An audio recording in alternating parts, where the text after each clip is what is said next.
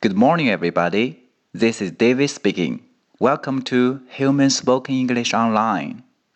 大家好，我是 David 老师，欢迎来到乐成红恩线上口语团 A 组 Day Seventy. Here we go. 下课期间，小萌和小新谈论着自己的兴趣爱好。我们来听听他们说了些什么。What's your hobby? I like swimming. OK，小新问的是 What's your hobby? What's your hobby? 好，这里要注意 your 的卷舌。Hobby，hobby，爱好。What's your hobby?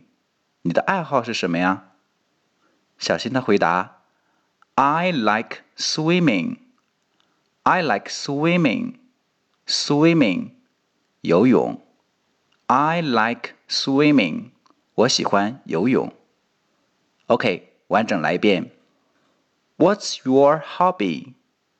I like swimming. That's all for today. See you next time.